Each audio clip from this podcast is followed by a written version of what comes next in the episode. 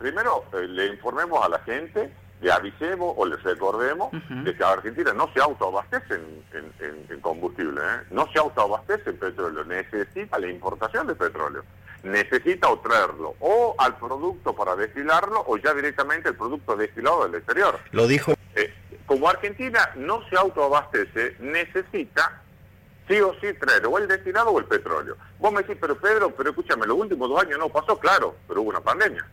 Claro. Fíjate qué pasó en el 2019 para atrás. Yo te voy a hacer la comparativa, Gaby.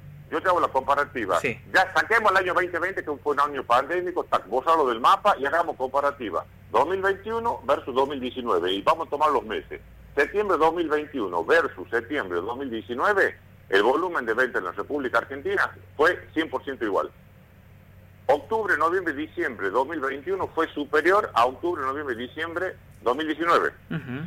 Enero 2022, este enero que acaba de pasar, fue superior en un, entre un 15 y un 18% al volumen de enero 2020, que fue el enero antes pandémico. Recordemos que la pandemia comenzó el 20 de marzo del, 2020, ahí se decretó, por lo menos en la República Argentina.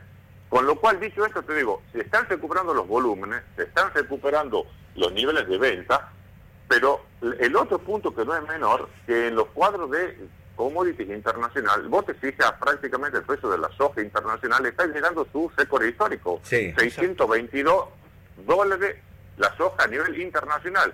Esto quiere decir que el chacarero, el hombre de campo, va a sembrar sojas en las macetas, mi amigo. La pregunta es, discúlpame, a ese nivel de consumo, que gracias a Dios que existe, de movimiento, de todo, ¿de dónde va a salir el gasoil? yo quiero que me digan a mí las petroleras y que vengan todas, ¿eh? IPF, Shell, Action, DAPSA, Gulf, Puma, todas, y que me digan cómo van a abastecer el mercado argentino y a qué precio. Porque la escala problemática se está dando que a estos niveles de precio eh, eh, interno en la República Argentina, nadie va a salir al exterior ni a traer petróleo, ni a traer destilado. Y se está viendo en la frontera. A ver, vamos a, a la frontera con Uruguay. ¿Qué ves vos en Gualeguaychú? colas de auto uruguayo que pasan a Argentina a llenar el tanque de combustible. Y esto pasa en Brasil, en Paraguay, en Uruguay, en, Chile. ¿Por qué? Y porque vos entras a la República Argentina y pagas como muy caro la mitad de lo que pagas en tu país de origen. En muchos casos, como en el caso de Uruguay, un tercio de tanque acá vale lo que llenarlo acá vale lo que vale allá el tercio de tanque. O sea, si pagas 100 en Uruguay, llenando el tanque, en Argentina con 35 llenas el tanque. Entonces el uruguayo dice, vamos a pasear, compramos mercadería, lleno el tanque de combustible, me vuelvo y en ese fin de semana el hotel que supuestamente paró lo que hizo le salió gratis. Pero eh, la pregunta es esta, Gaby, ¿cuánto tiempo más esto va a resistir? ¿Cuánto tiempo más?